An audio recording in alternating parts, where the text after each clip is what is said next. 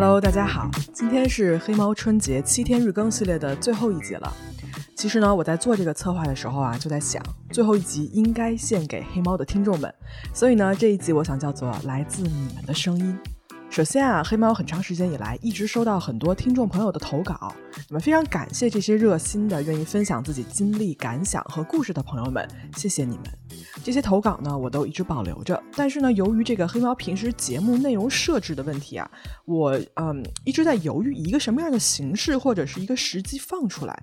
那今天呢，我想放几个听众朋友给我发过来的投稿，呃，其中有一个啊，感觉是有一点无法解释的，稍微有一点点灵异的故事；另外三个呢，是大家亲身经历的一些危险的事件。那么到了七天连更的最后一集了啊，我之前呢虽然每天都会在片尾给大家放一首歌，我打算啊，今天这首歌。我来唱，给各位表演一个才艺。就如果你不爱听听众故事也没有关系，但是你们可以往后倒，应该就是可以听到我给大家 表演节目这样子。好了好了啊，那我们就先来听一个这个我刚才说的相对有一点点奇怪和无法解释的故事吧。这是一位来自叫做魏烨的朋友啊，他老婆给我们发过来的投稿。这个故事的名字叫做《突然出现的内裤》。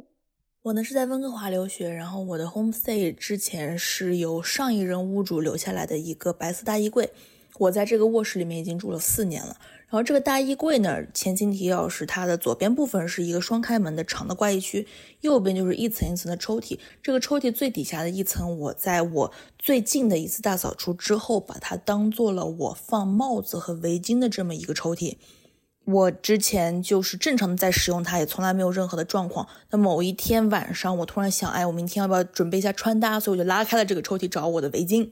结果呢，在这个抽屉的最顶上的我的围巾最顶上，展平的放了一个蓝色的，上面有卡通图案，然后边缘是这种正黄色的一个小男孩的内裤。看这个尺寸和样子，大概我推测是在五岁左右的小男孩。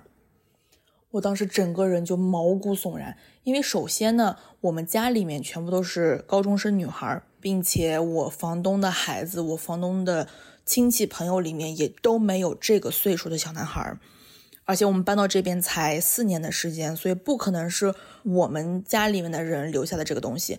那我也怀疑会不会是上一任屋主留下来的，呃，没有收拾干净的东西，可能是在这个夹缝当中。然后我收拾的时候再落下来，但是它四年的使用之后才落下来，而且落下来了之后，它应该是在这个柜子的最后面，可能是蜷缩起来或者是折叠起来的放着，并不可能是展平的铺在我的围巾最顶上的。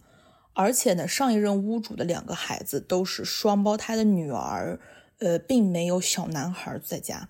这个裤子它前面是有这种很明显的是男孩的款式，所以我至今不知道这个内裤到底是从哪里来的，从哪里掉下来的。我当天晚上发现的，然后当时我整个人就不敢睡觉，我熬了一整晚，然后到处给我朋友打电话，然后希望能陪我说话。我第二天去找了我的房东，然后找了我的室友们去问这件事情，他们都觉得特别的匪夷所思，然后也特别的害怕，有点不太敢进我的屋子，觉得我的屋子不太干净。我后来也不敢轻易的去处理这个内裤，我只好拿一个塑料袋把它装好，然后上面贴好纸条，放在了这个捐衣服的箱子旁边。然后事隔这么多年，我再回想起来，我也会觉得特别的害怕，背后冷飕飕的，因为真的不知道这个内裤到底是从哪里来的。OK，首先我选这个故事啊，就大家如果听了我们大年初六第五集那个寄生虫的故事，这个小男孩的内裤啊，他出现这件事情，是不是跟我们之前那个案子里面的那一床毛毯有异曲同工的感觉？当然了啊，我 肯定不是说这个女孩家里面天花板上住着一个人啊，就大家不要害怕。是这样的，首先我。哎，我个人我不相信有鬼的存在，就这个事情我是不会信的。就算有鬼，对吧？大家记得上次刘所那一集也说了，这些鬼也都是别人惦记的人啊，就遇到了说一句暖心的话就好。那么我作为一个不怕鬼的人啊，听到这样子的故事，我会努力去拆解一切听起来比较灵异恐怖的，或者是有有人刻意让我觉得恐怖的东西，所以。如果你让我来分析这个情况的话，说实话啊，就这位女生她已经排除了非常多的可能性了。比如说房东的小孩，对吧？是双胞胎女孩，然后他们这个屋子里住的全部都是女性等等的。那么如果是这样子的话，首先我们就可以排除无意中被人遗留下的这个选项。毕竟他也说了，这条内裤是被人展开并且平放在他自己物品的最上方。那么如果我们排除讲述者自己自导自演的话，肯定是应该有第三方，也就是一个人把这个东西放在这儿的。嗯，那么如果你要再用排除法往下推的话呢？这个屋子里的室友、朋友，或者是来过的人，我觉得是嫌疑最大的。嗯，动机是什么？如果你让我说的话，可能是恶作剧。如果是无心之失的话，我不觉得一个人能无心到这个地步。所以我的推断，我觉得这是一个刻意的行为。那至于为什么？如果是我的话，我会好好的去复盘自己跟这个屋子里面出现过的人之间的人际关系有没有过节，谁有这种动机，以及呢迅速安装好摄像头，以防对方再次升级去制造别的事件。我知道这件事情排除鬼故事，对吧？排除寄生虫存在的话，可能还会有更多的脑洞。那么也可以大家在评论区告诉我，也告诉这位朋友，就你们觉得还有什么可能呢？这个很明显被放在这儿的物件，到底是什么原因在这里的？来等待各位的脑洞哦。好，我们来听下一个故事。这个故事呢，来自于一位微信 ID 叫做“迷人的王姐”啊，这是一个发生在豪华游轮上的故事。黑猫侦探社的各位听众，大家好。嗯，我是因为听了八十二期豪华游轮游的故事以后，想要和大家分享一个关于我自己去游轮游真实发生的一个事情。其实现在想起来这个事情，依然觉得让我后背发凉。我当时是一七年的暑假，刚高中毕业，在等待上大学的时候呢，其中有一个非常长的暑假。我姥姥当时是因为听朋友说去了豪华游轮游，然后给他分享说游轮游上特别好，然后呢，他当时是非常的心动，很想去。于是我当时就陪同他一起去参加了这个游轮的旅行。呃，我当时之前没有了解，上了这个船以后，我才知道，就是豪华游轮游，它大部分的服务人员都是外国人，中国的服务人员是非常少的。当时负责我们这个屋的一个服务人员，大概是一个东南亚国家的一个小伙子，我记得他当年跟我说的年龄应该是二十八九岁的样子。我最开始在走廊里遇到他的时候，他询问了我的房号，然后对我表现出了很浓重的兴趣。他当时第一面见我以后，就一直在夸我很漂亮什么的。我当时也没有在意，就是对他表达了感谢，我就去享受我自己的游轮游了。后来有一天早上，我和我姥姥两个人没有起，大概就是在十点多的时候，嗯，他在外面敲门，因为我姥姥是英语一点都不通的。我英文其实也不太好，但是大概说一些简单的单词，我是可以听得懂的。我当时就去开了门，他看到我以后，他就问我怎么没有出去玩儿，我就说我们还没有起。他当时就企图想要推门进来，但是我当时并没有把门让开。他在询问我需不需要打扫卫生和客房服务，我说不需要了，于是我就把门关上了。后来还有几次，我在走廊中也遇到过他。他就是向我询问我和我姥姥的关系，然后问了我姥姥的年龄。我当时也只是觉得可能服务人员比较热情，也没有过多的防备。让我最害怕的一件事就是发生在我们马上要回家的前一天晚上。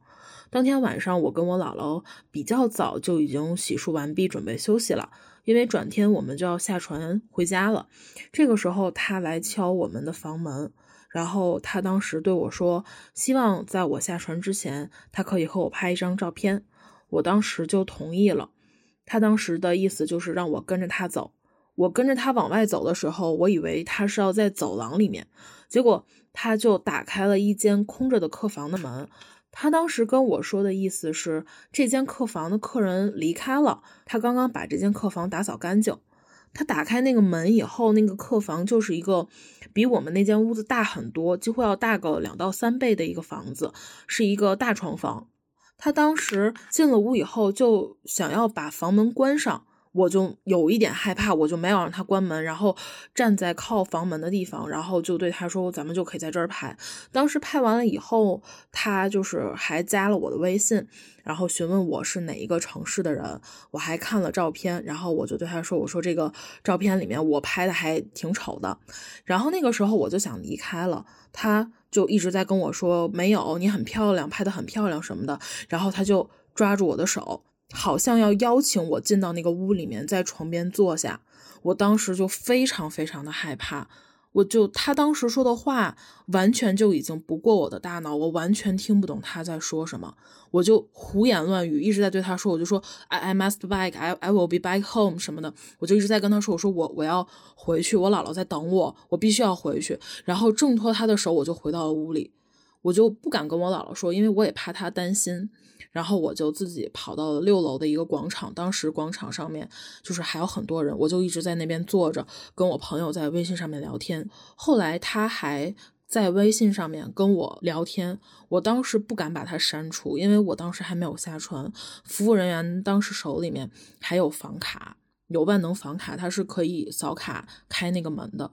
我在下船之前，我还非常非常的害怕，就是在走廊里面看到他。然后下了船以后，我的第一件事就是把他的微信删除了。OK。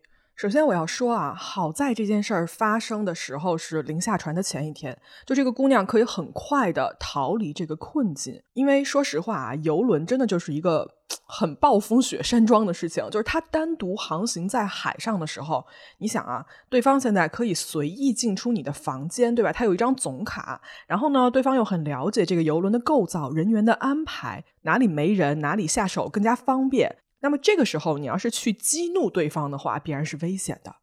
而且在这种公海上啊，哪怕不是在公海上，一个人在游轮上消失的事情不是没有发生过。就好比这位朋友提到过的，在黑猫的第一季的八十二期，那位姑娘从船上消失，至今都没有任何消息。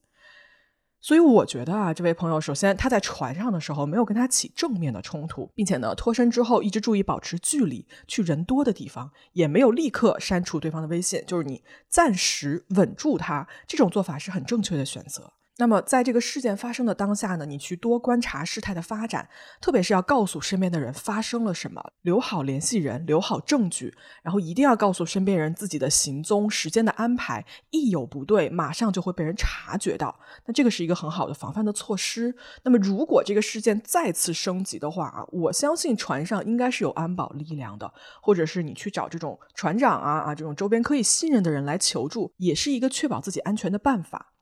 但说实话，如果带入我自己的话，听完这个故事，我在下船之后，确保自己不再受到对方威胁的情况下，那这件事儿我肯定不会这么算了，我一定会写邮件给这个邮轮的公司或者是相关资质的这个监管的机构来投诉，需要对方对这个事情进行一个处理。因为你想啊，这样的人他留在他们的队伍中间，一定会对下一个人出手，需要官方给出一个处理的方案和说法。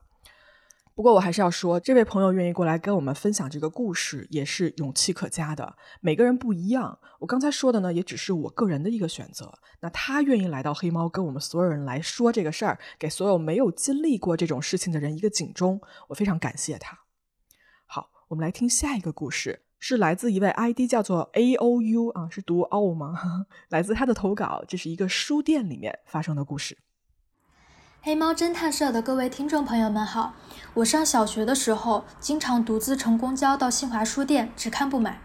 有一次，我正看得起劲儿，一个慈眉善目的老爷爷凑上来，神神秘秘地说，他想给比小我几岁的孙女买书，但又不知道这个年龄的小女孩喜欢看什么。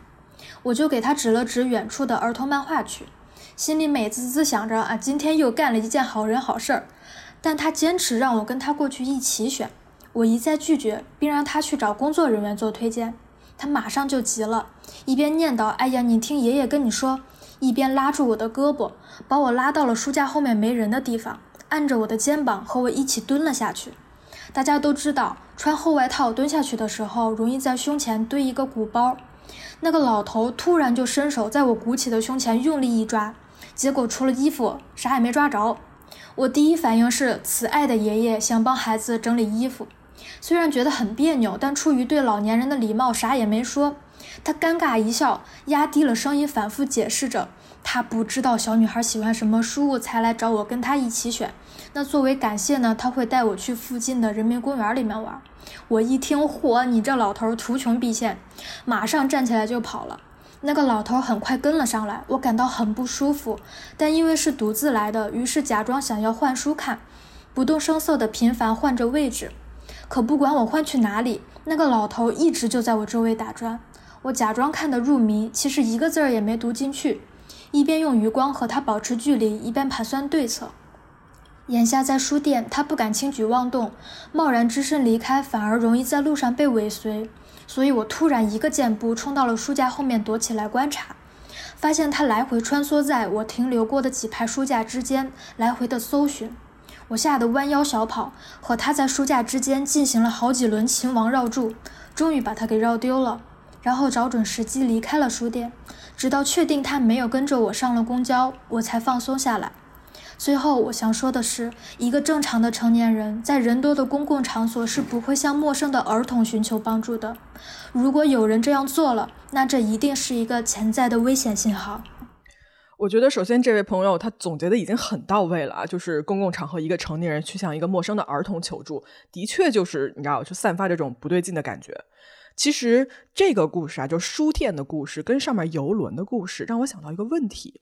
就有时候我也有同样的感觉啊，就是作为一名女性，很多时候在对于外界提出的要求或者是询问啊、求助的时候，我们都是非常 nice 的，甚至有时候已经你觉得不舒服了、很别扭了，第一反应还是我这边要先忍受一下，因为我不想弄得很尴尬、很难堪，所以觉得说啊委屈了、不对劲了，第一时间我不会去很直白的表达出来，总会你知道，就心里会想说，哎呀，会不会闹得不好看，或者是不够礼貌？那。我只能说我自己的这个成长经历啊，这是我从小受到的教育所导致的，就是那种你要懂事儿，你不能让别人难堪，哪怕是你不舒服，也要忍着让别人开心。但是你知道，就很少有人告诉我说，在已经是遇到危险或者是明显越过界限的情况下，这个时候我是应该直接站出来，坚定的去表达这个不 OK，我不喜欢你这样做越界了。我在想啊，就是有时候施暴的那一方，或者是性骚扰的那一方，他肯定是知道自己是在干坏事儿的。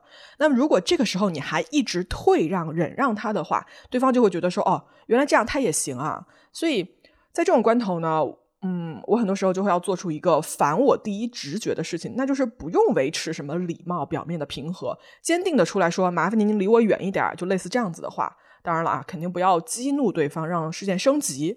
我指的是清楚和及时的表达自己的界限在哪里，以及呢，立刻离开那个事发地点，去打破这个骚扰者啊悉心营造出来的一个对他来说很舒适的下手范围啊。这个姑娘其实就已经做得很好了。好，那我们来听今天的最后一个故事吧。这是来自于一位 ID 叫做四的朋友他发过来的这么一个故事。我经历过的这件危险的事情是发生在十二年前的冬天，那时候快过年了。有天晚上下班，我走去地铁站，路上看到了一个大概十七八岁的小伙子，戴着口罩，眉眼呢特别像年轻时候的陈冠希，所以呢我就多看了几眼。然后呢我就看到那个小伙子弓着腰跟在两个大概二十岁左右的小姑娘后面，靠得非常近。我以为他们是认识的。然后这时候呢那个小伙子发现了我在看他，于是呢就直起腰朝我走过来，目露凶光的瞪着我。当时呢他看我没反应。可能以为我被吓着了，就又回去跟在那两个小姑娘身后。接着呢，我就看见他伸手抽其中一个小姑娘的手机。这时候我就明白，哦，原来他是小偷。我看手机已经快被那个小偷抽出来了，我就冲那个小姑娘喊了声“喂”，就提醒他们，也警告那个小偷。小姑娘听到以后，回头一看，迅速的从那个小偷手里面夺过手机，就跟着他的小伙伴跑了。然后这时候呢，那个小小偷就朝我走了过来。我当时跟他距离大概在五米左右，等他走近我大概还有两三米的时候，就高度近视的我才看清楚，他手里面原来是拿着一把小刀对着我的。我其实不知道别人遇到危险的时候第一反应是什么，我当时心里面是在盘算，今天诶穿的棉衣挺厚的，再加上我本身的脂肪，这刀看起来好像也不是很长，被刺一刀我大概率是不会有生命危险。然后这时候呢，从我后面又上来一个男的，也是瞪着我，向我靠近过来。我反应过来，估计是那个小偷的同伙。然后这时候我开始有点紧张了，觉得自己是有危险的。不过幸运的是呢，那个男的呢，当时是越过我，按下那个小偷的刀，拉着小偷迅速的就跑了。我呢也没有看他们这个跑的方向，只是继续往地铁站那边走。一边走呢，一边心里面是有点庆幸的。后来，当我快走到那个地铁站的时候，我看到两个小姑娘是站在地铁站口，向我这个方向张望的。看到我以后，那两个人就手拉着手往地铁站里面走了。其实我那时候是觉得有被安慰到的，我猜他们是应该在确认我的安全，只是之前可能害怕，所以就不敢回去。嗯，当时觉得哎，自己帮的可能还是好人，所以就还还好。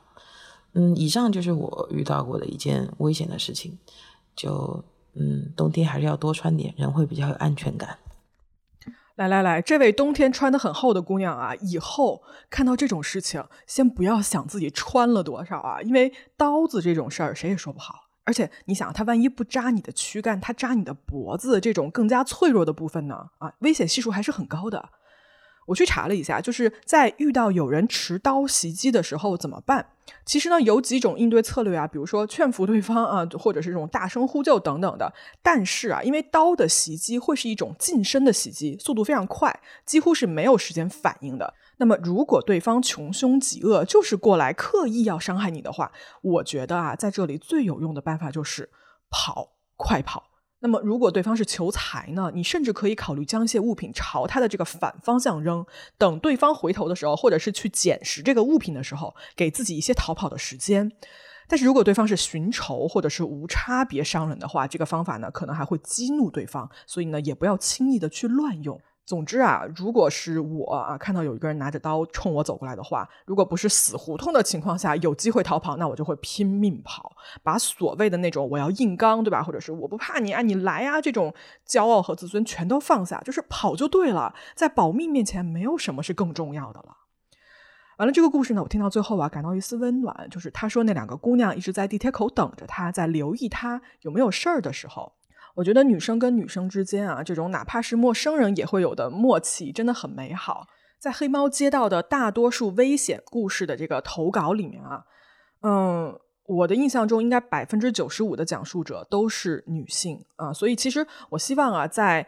各位听了黑猫这么多现实中真实发生的罪案之后呢，大家能对这个世界的危险的这么一面啊多一些防范，多一些认识。这几天呢，正好我在看这个《我的天才女友》，说了一句说：“我们知道的越多，就害怕的越少。”是这样子的啊。希望大家出门在外都能多一些自我保护的知识和意识，对任何不对劲的事情都多加注意和防范，永远站出来为自己发声，捍卫自己的立场和力量。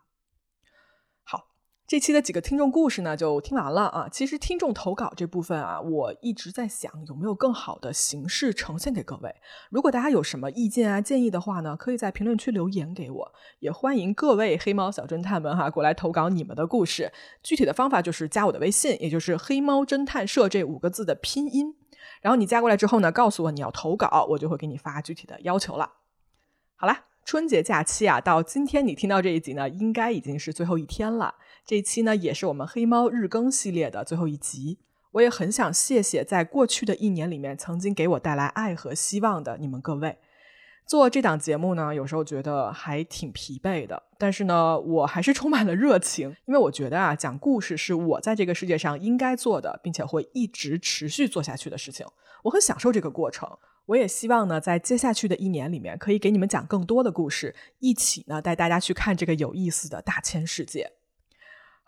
到最后了啊！既然我在开头说了要给大家表演一个才艺，那么来，我打算给大家唱首歌，我就想唱这首 Taylor Swift 的《Champagne Problems》，因为我最近真的好喜欢这首歌，就是我天天在家唱，然后我想说，那行，干脆在节目里给大家唱一遍好了。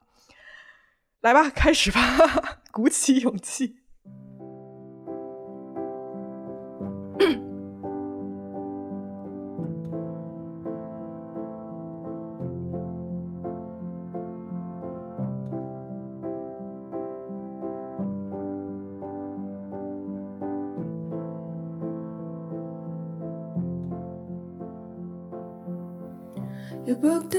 Trip for a reason, so you could sit there in this hurt. Busting crowds and sleepers, you're not sure which is worse. Cause I dropped your hand while dancing Left her out there standing, cross falling on the landing. Champagne problems. Your mom's ring in your pocket, my picture in your wallet. Your horse glass I dropped it, champagne problems.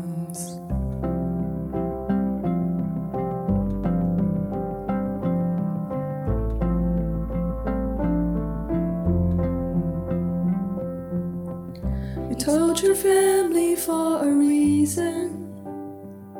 You couldn't keep it in. Your sister splashed out on a bottle. Now no one's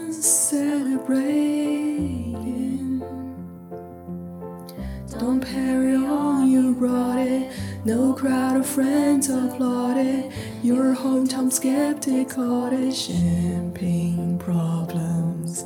You had a speech, you're speechless. Love slipped beyond your reaches and couldn't give a reason. Champagne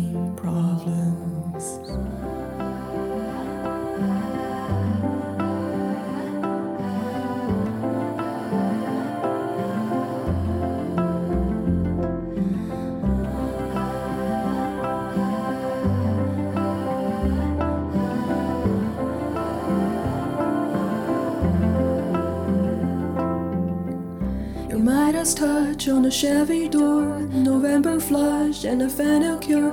The store was once the madhouse. I made a joke, well, it's made for me. How? Evergreen of a group of friends, don't think we'll say that word again. And soon they'll have the nerve to deck the hall that we once walked through. One for the money, two for the show. I never was ready, so I watch you go. Sometimes you just don't know the answers to someone on their knees and asked you. She would have made such a lovely bride. What a shame she's fucked in her head, they say. But you'll find the real thing instead. She patch up your trapper, that I shred and hold your hand while dancing. Never leave your standing, grass falling on the landing with champagne problems. Your mom's ring in your pocket, her picture in your wallet. You won't remember all my champagne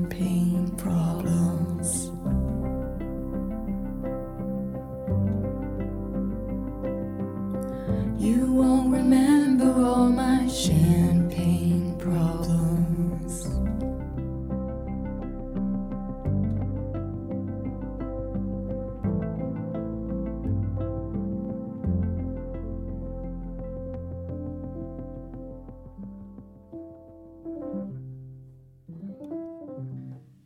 OK，唱完了，谢谢你们听到最后。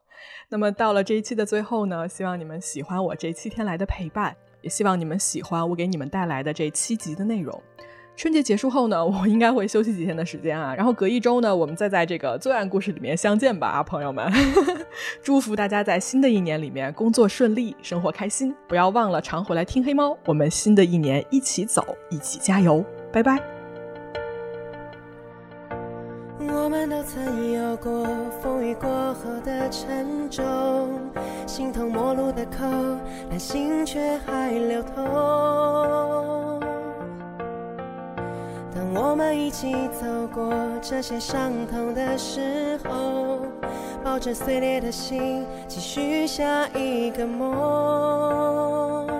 也知道我们并不会退缩。狂奔的念头不曾停止温柔，一直到将来我们都成熟，就不再困惑生命有多少过错。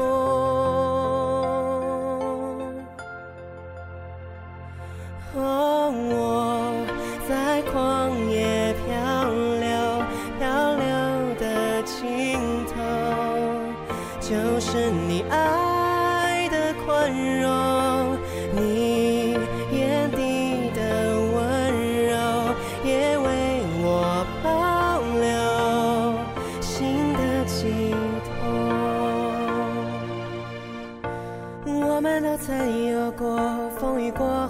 沉重，心头陌路的口，但心却还流通。